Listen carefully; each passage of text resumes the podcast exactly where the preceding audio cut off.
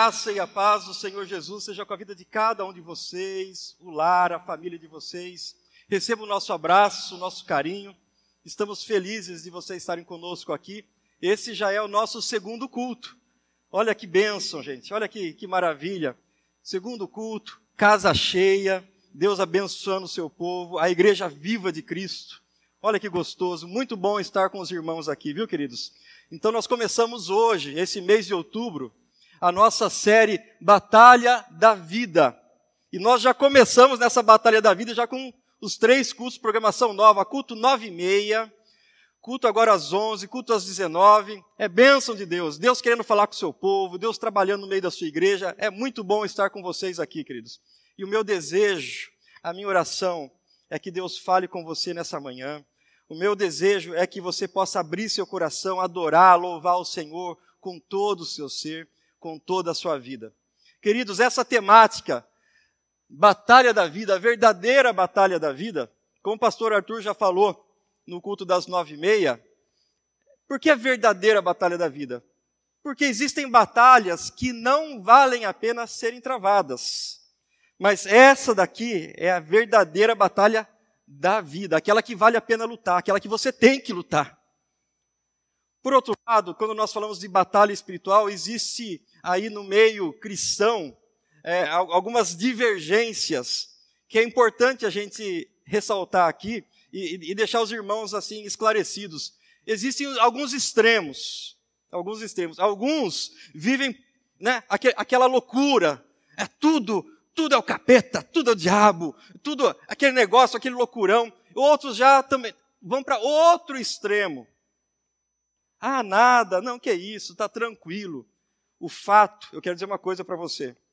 Se você é discípulo de Jesus, salvo, lavado, redimido pelo sangue de Cristo, eu vou falar uma coisa para você: você está num contexto de batalha espiritual. Tenha certeza disso. Existe uma batalha pela sua vida e pela sua alma. E hoje nós queremos falar, gente, nessa primeira temática já de hoje, dessa questão de batalha da vida, eu quero conversar com vocês, quero meditar sobre a carne. Vocês tenham feito a vontade dos gentios, tendo andado em práticas libertinas, desejos carnais, bebedeiras, orgias, embriaguez e em detestáveis idolatrias. Por isso, falando mal de vocês, estranham que vocês não se juntaram com eles no mesmo excesso de devassidão. Eles que terão de prestar contas àquele que é competente para julgar vivos e mortos. Pois para este fim o evangelho foi pregado também aos mortos para que, mesmo julgados na carne segundo os homens, vivam em espírito segundo Deus. Vamos falar com Deus nesse momento? Feche seus olhos. Vamos buscar a presença do Senhor. Deus eterno, reconhecemos a tua soberania. Ó Deus, que o Senhor nos dê agora ó Deus, o recado vindo diretamente do teu trono.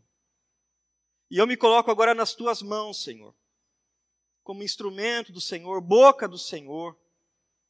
Reconheço que sou apenas um vaso de barro, mas, ó Deus, que o Senhor use esse vaso, que o Senhor use a minha vida, e que o Senhor envie o teu recado, Deus, fale a cada um aqui, aqueles que nos acompanham, ó Deus, pela transmissão ao vivo, aqueles, ó Deus, que estão ouvindo, ó Deus, que, ó Deus, possam estar ouvindo, ó Deus, com os ouvidos da alma, para que o Senhor, ó Deus, trabalhe em cada coração, em cada alma aqui, em nome de Jesus.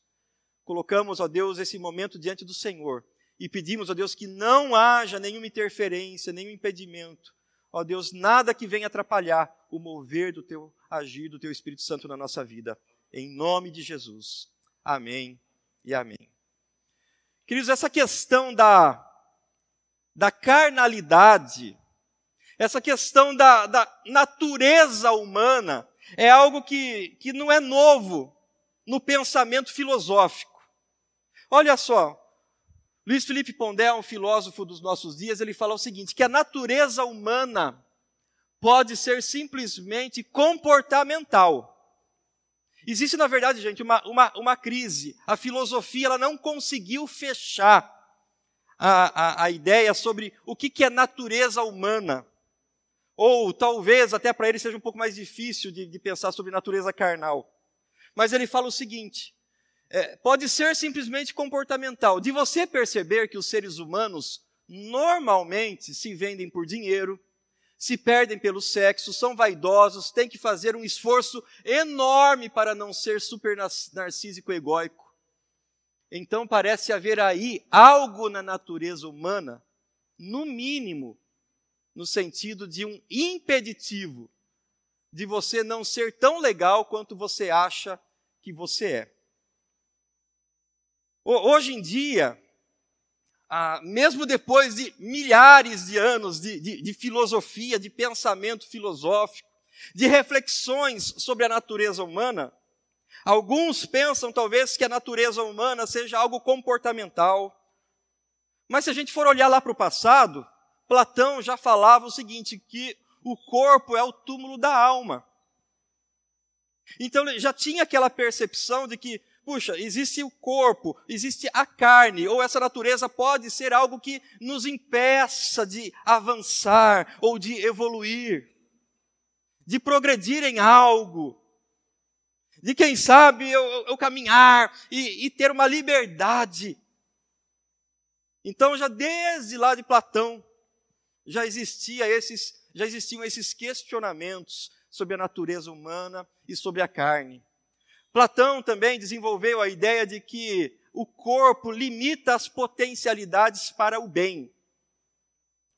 Eles tinham aquela ideia de que a carne, isso sim, a carne física, era má. Aquela ideia de que a carne é má e o espírito é bom.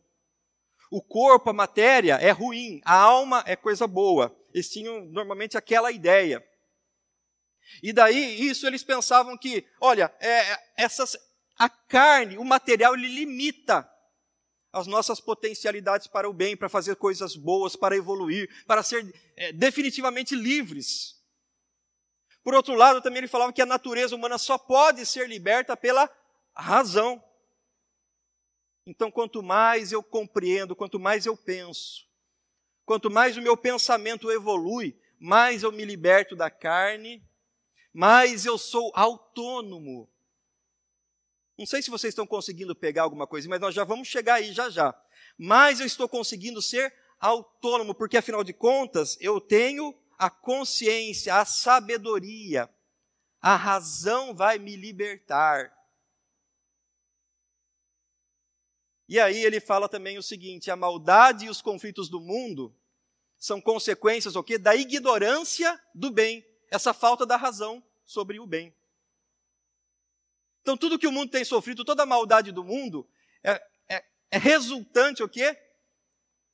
Da, da falta de consciência, dessa ignorância com relação ao bem. Então, nós só vamos melhorar, nós só vamos melhorar se nós tivermos mais razão, se, se tivermos mais é, é, inteligência.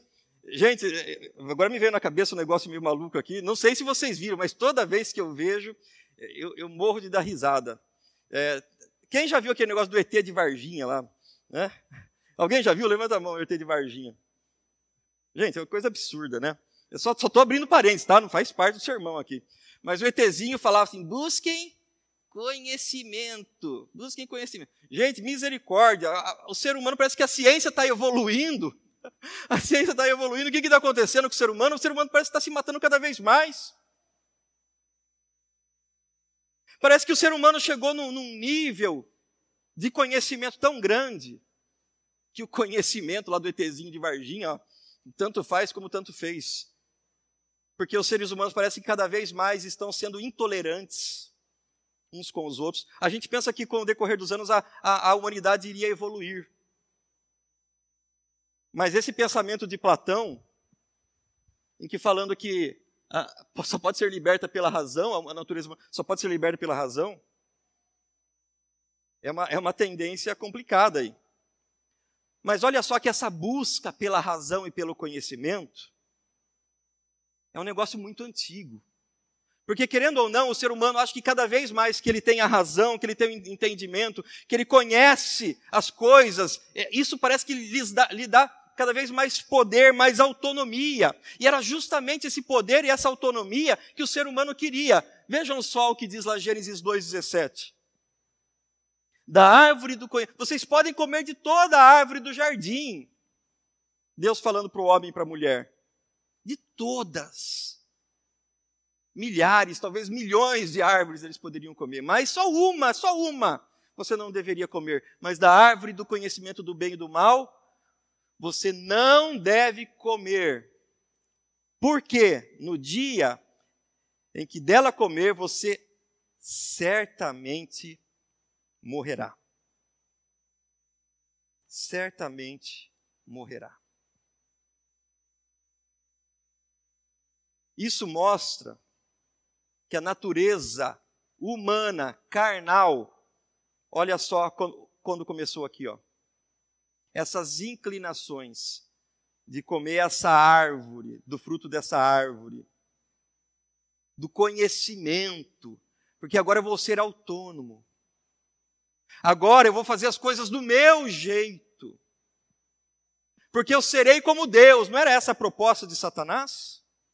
Eu serei como Deus, conhecedor do bem e do mal. Eu vou fazer as coisas do, do jeito que eu quero, do jeito que eu acho que é melhor. Isso que é autonomia, você achar, você fazer aquilo que você acha que é melhor. E aí nós vamos ver que a carne, ela não é nem uma questão comportamental, nem mesmo somente, né? Somente comportamental ou somente uma questão física ou biológica, carne, matéria, corpo humano. Não é apenas isso. Mas se a gente for olhar na palavra de Deus, lá no grego, quando se refere à carne, ele está falando sobre natureza humana. Carne e natureza humana é a mesma coisa, é a mesma tradução para a mesma palavrinha grega chamada sarx. Essa palavrinha grega sarx, ela, ela, ela pode ser traduzida como carne, natureza humana. E também pode ser compreendida como anseio de satisfazer a sua própria vontade, não a vontade de Deus. Então vocês estão vendo quando a gente fala de carne e de natureza humana, nós estamos falando do quê? Não estamos falando necessariamente daquilo que é físico. Mas nós estamos falando de algo, de um anseio em satisfazer a sua própria vontade, o seu próprio eu, as minhas vontades, os meus desejos, a minha autonomia, porque eu quero ser livre, assim como Platão pregava lá atrás, eu tenho que ser livre. Não fazer a vontade de Deus, mas a minha, aí eu vou ser realmente livre. Aí nós começamos a compreender a questão da natureza carnal. O que é carne? Que é contra essa carne. São contra essas inclinações que eu e você nós lutamos. Mas lembrando que nós estamos na carne física, sim. E aí você vai pensar, tá, Guilherme, e agora? O que, que eu faço? Porque eu estou na minha carne física. Eu vou vencer de uma vez por todas, é algo pontual. Eu venço aqui, beleza, acabou. Não, é uma luta constante. Porque nós estamos nessa carne dia após dia e precisamos, assim como Jesus falou, vigiai e orai para que não entreis em tentação, porque o espírito está pronto, mas a carne é fraca. Nós precisamos lutar constantemente, dia a dia, contra a nossa natureza carnal, contra esses sarques aqui. É disso que nós estamos falando, é essa a nossa luta. E aí nós vamos olhar na palavra de Deus que essa natureza carnal, esses anseios, essas vontades, elas vão gerar obras. Quando nós normalmente falamos de natureza carnal, natureza carnal, logo nos vem à mente o quê? Assim, a fulano caiu na carne. O que, que vocês pensam? Com certeza vocês não devem estar pensando no churrasco, né? Fulano caiu na carne. Não, com certeza, quando a gente pensa que vai falar, olha, fulano, ele caiu nas obras da carne. Você já vai pensar o quê? É, ou sexualidade, pornografia, adultério, bebedeira. A gente vai pensar justamente nessas coisas. Mas eu quero dizer para você que tudo isso é o quê? É a ponta do iceberg. Olha só o que, que Gálatas 5, 19 a 21 ele trata sobre a, as obras da carne. O que, que a carne produz? O que, que a carne faz? Isso aqui não é a carne. Tudo isso aqui não é a carne. Mas é o que a carne produz, o que ela gera, são as obras da carne. E quando a gente fala de impureza sexual, imoralidade sexual, impureza, é, libertinagem, idolatria, feitiçaria, fala assim, beleza, até aí eu estou entendendo, Guilherme. Até aí eu compreendo. Só que detalhe, não é isso, sabe por quê? Não é só isso. Isso é só a ponta do iceberg. Até mesmo a imoralidade sexual, até mesmo a impureza, é tudo a ponta do iceberg. Mas é um desejo de satisfazer o quê? A si mesmo. É um desejo de satisfazer as suas vontades e achar que do jeito que eu estou fazendo é o melhor para mim, porque aí eu vou ser livre, porque agora, afinal de contas, eu sou livre, eu faço o que eu quiser, o corpo é meu. Meu corpo, minhas vontades, meu corpo, minhas regras. E aí a gente pensa que agora eu sou livre. Então eu faço o que eu quiser. Vocês estão percebendo que tudo isso, todas essas obras, elas são só a ponta do iceberg, algo que é mostrado, mas que no fundo, no fundo, é um desejo de ser independente, de fazer as suas vontades, de deixar a vontade de Deus de lado e falar assim: eu sei o que é melhor para mim. Eu preciso estar no centro, eu preciso ser engrandecido. Quando a gente fala, por exemplo, de bebedeiras, quando se fala de glutonarias, eu estou falando aqui de, de, cada vez mais encher o, meu ventre, satisfazer as minhas vontades. E isso tem a ver também com obras da carne, tem a ver também esses esses pensamentos e essas obras aqui, ó, rixas, ciúmes, iras, discórdias, visões, facções, invejas. Normalmente as pessoas quando falam assim, puxa, é, tá tendo facção, tá tendo uma divisão. Teve um grupo lá, olha só porque é, fulano tá brigando com ciclano, é porque o diabo tá pondo o dedo lá no meio, o diabo tá sambando em cima, o diabo tá sapateando. Não! É carnalidade isso. E faz parte também da nossa, da nossa carnalidade não ver que nós somos culpados, pelo contrário, culpar o outro. Não foi a carnalidade de Adão que culpou Eva? Ó oh, Senhor, foi a mulher que tu me deste. Ele não quer assumir seus erros. Porque foi a mulher que tu me deste. Ela que me fez cair. Então a gente gosta de fazer a mesma, mesma coisa com o diabo também.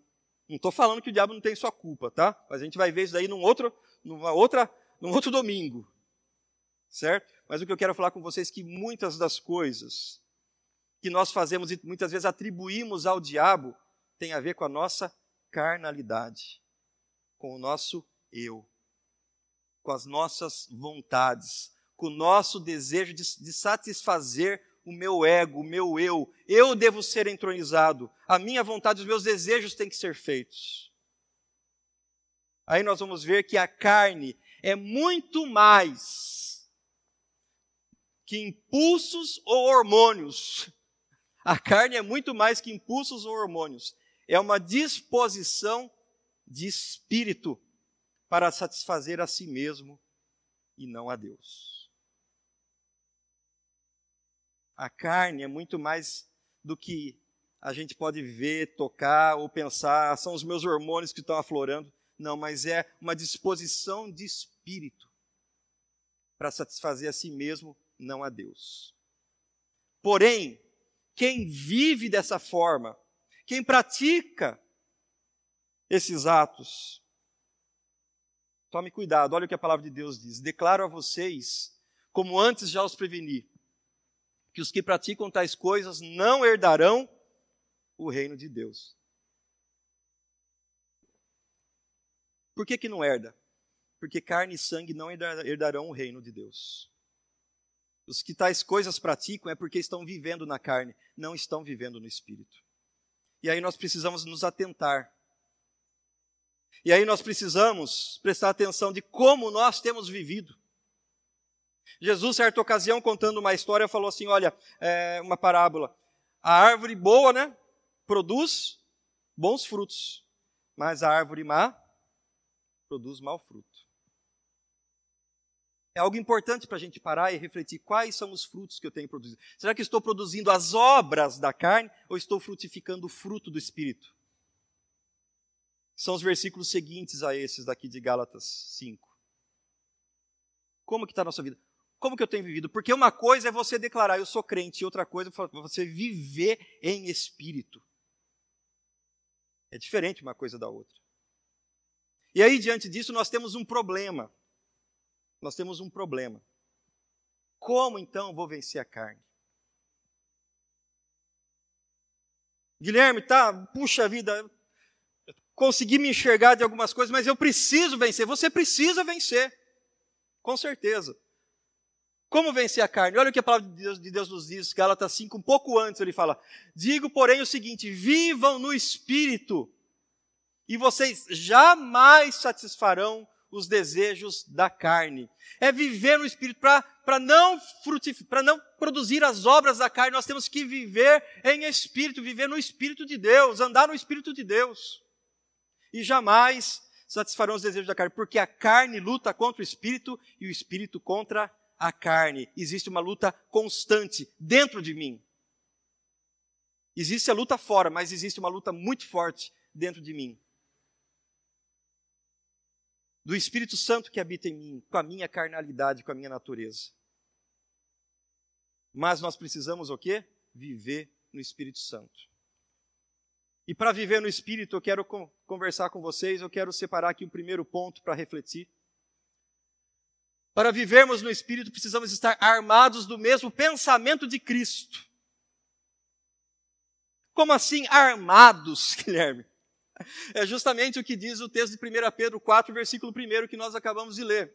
Ora, tendo Cristo sofrido na carne, estejam também vocês armados do mesmo pensamento.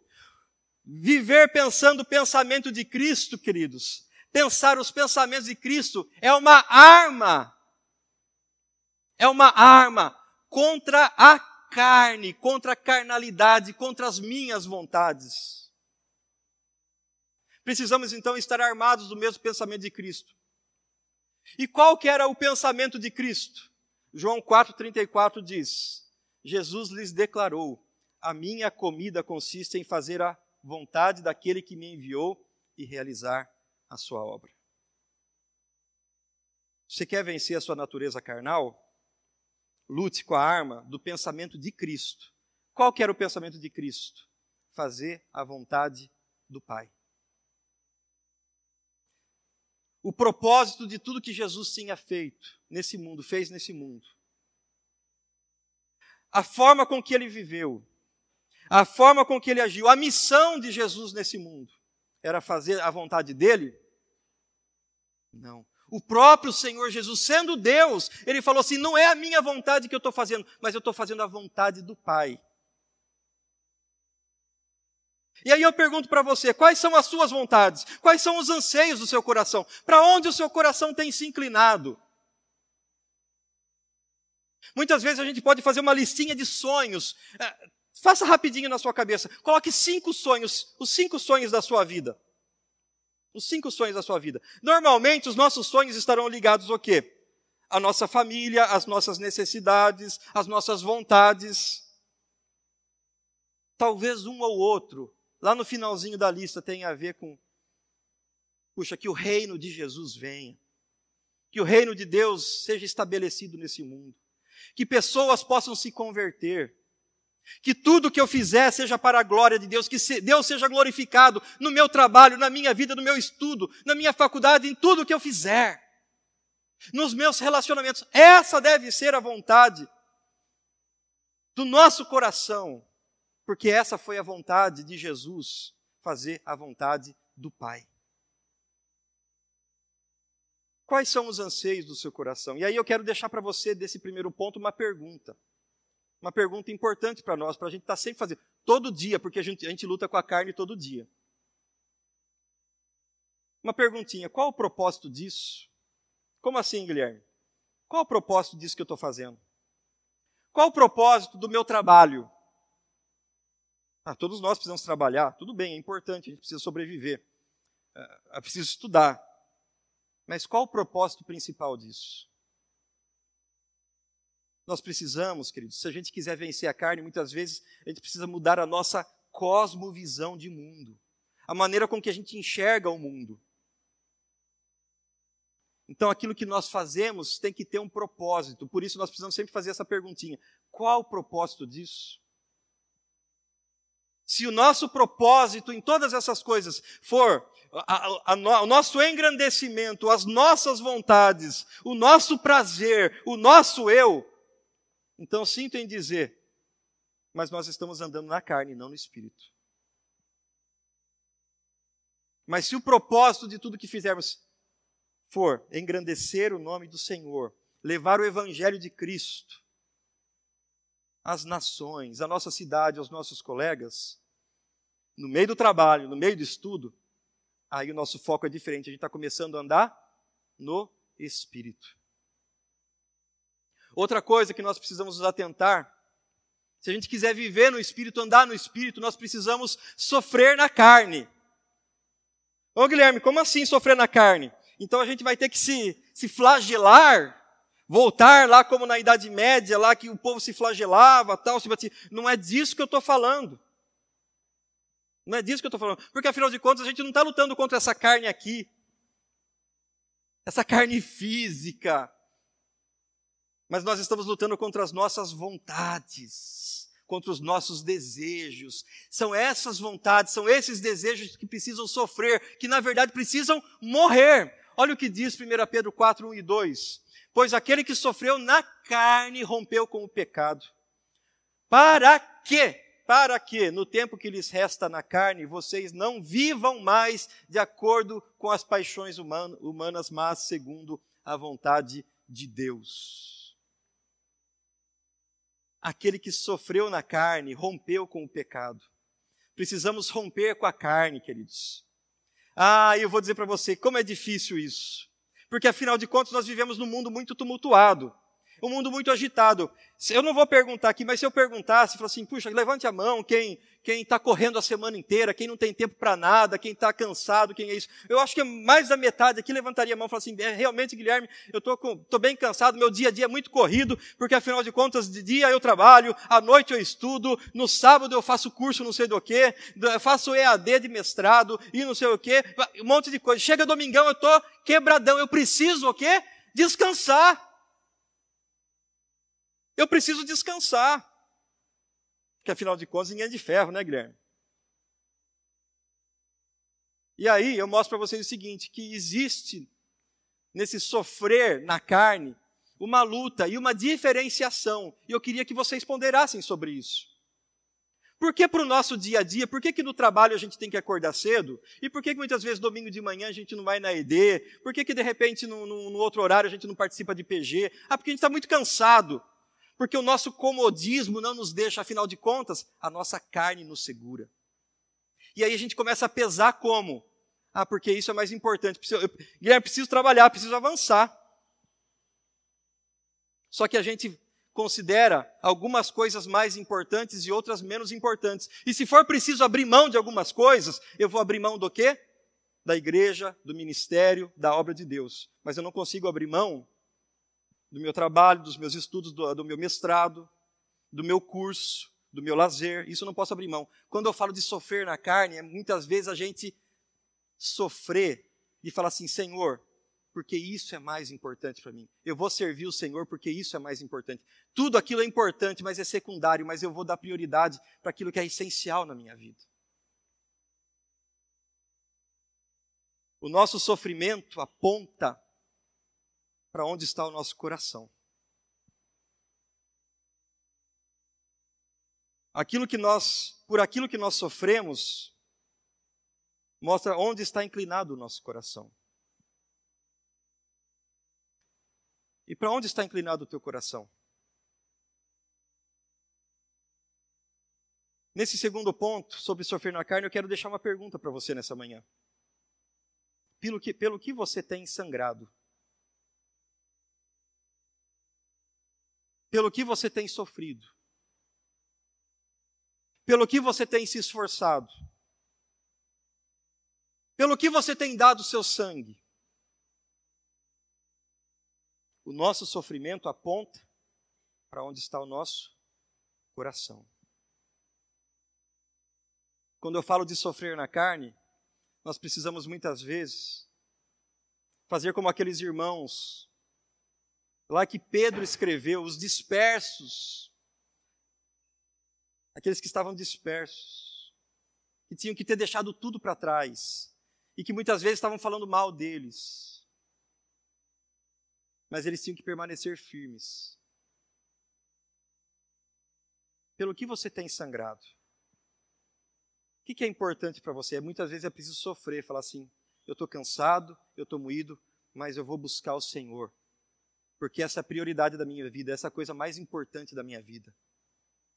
E se for preciso deixar alguma coisa, eu vou deixar qualquer outra coisa, mas menos de buscar o Senhor. Isso é viver no Espírito. Viver no Espírito. Por fim, o último ponto. Para viver no Espírito, nós precisamos alimentar nossa alma alimentar a alma. Olha o que diz 1 Pedro 4,6. Pois para esse fim o Evangelho foi pregado. O Evangelho foi pregado também a mortos, para que, mesmo julgados na carne segundo os homens, vivam em espírito segundo Deus. A pregação produz vida no espírito segundo Deus. A pregação da palavra de Deus, do Evangelho de Cristo, a palavra do Senhor nos vivifica. O salmista já falava disso. O, o salmista já declarava: o, que importa é que a tua palavra me vivifica. O que nos traz vida, vida espiritual, é a palavra do Senhor. Mateus 4, 4, Jesus, ao ser tentado pelo diabo, ele fala: Não só de pão viverá o homem, mas de toda palavra que procede da boca de Deus. A vida está na palavra que procede da boca de Deus. A vida está na palavra do Senhor. A vida está na pregação do Evangelho. A vida está nas Escrituras. A vida está no, no contexto de vida cristã, de devocional, vida diária, vida de oração. Por isso precisamos nos alimentar cada vez mais de Deus, alimentar a nossa alma, alimentar o nosso espírito. Como que a gente quer viver no espírito se a gente tem se alimentado de tantas outras coisas? Aí eu pergunto: quais músicas você tem ouvido? Quais conteúdos você tem lido? O que você tem enchido a sua mente e o seu coração? Se você, para você viver no espírito, você tem que alimentar a sua alma. E aí eu, eu digo para vocês que aquilo que mais alimentamos é aquilo que mais damos importância. Aquilo que nós mais alimentamos é aquilo que é mais importante para a gente, é prioridade. Por isso que o jejum, por isso que o jejum, queridos, é, é um exercício espiritual tão poderoso. Sabe por quê? Porque você fala para Deus: Deus, a minha alma está precisando muito mais de ti do que o meu corpo de alimento. Toda vez que nós jejuamos, nós estamos fazendo uma declaração para a nossa carne, para o nosso eu. Nós estamos falando, carne, a minha alma precisa muito mais de Deus do que você está precisando de alimento. A minha alma está precisando muito mais do Senhor do que satisfazer as minhas vontades. Isso é um jejum que agrada o Senhor. E aí eu pergunto uma coisa para você, uma outra perguntinha. Do que você tem se alimentado? Do que você tem alimentado a sua mente? Do que você tem alimentado o seu coração? Quais são os conteúdos que você tem buscado durante a semana, durante o seu dia a dia? Ah, Guilherme, não estou tendo tempo para nada. Porque eu tenho muita coisa para fazer, muita coisa para estudar. Eu digo uma coisa: permaneçam firmes. É importante estudar, muito importante trabalhar, mas mais importante ainda é alimentar a nossa alma, porque é isso que vai sustentar a gente para a eternidade. É isso que vai sustentar a gente. Do que você tem corrido atrás? Quais são as suas prioridades? São perguntas que a gente precisa fazer sempre para a nossa vida, para o nosso coração. Concluindo aqui, queridos, Gálatas 5:24 diz: os que estão, os que são de Cristo Jesus, os que são de Cristo Jesus, crucificaram a carne com as suas paixões e os seus desejos. Sabe o que a gente precisa fazer com a carne? Sacrificar. A gente não pode ficar negociando com a carne. A gente não pode ficar brincando, andando na beiradinha do abismo. Ah, eu vou até aqui. Não, é, é morte, é sacrifício, é sofrimento. Porque os que estão em Cristo Jesus crucificaram a carne com as suas paixões e os seus desejos. Você pode estar pensando, talvez seja muito difícil tudo isso, Guilherme. E eu digo uma coisa para você, não é fácil mesmo, é bem difícil. Mas eu quero dar uma palavra de encorajamento e esperança para você. Jesus Cristo, ele veio em carne Jesus Cristo veio em carne. Sabe para quê? Para redimir a nossa natureza carnal. Para redimir a carne. Porque se estivermos nele, nós vamos sacrificar a carne com as suas vontades, suas concupiscências e seus desejos. Se estivermos nele. Porque Cristo Jesus, vindo em carne, não buscou satisfazer as suas próprias vontades, mas ele fez a vontade do Pai. Mortificar a carne é deixar de fazer a minha vontade para fazer a vontade do Pai.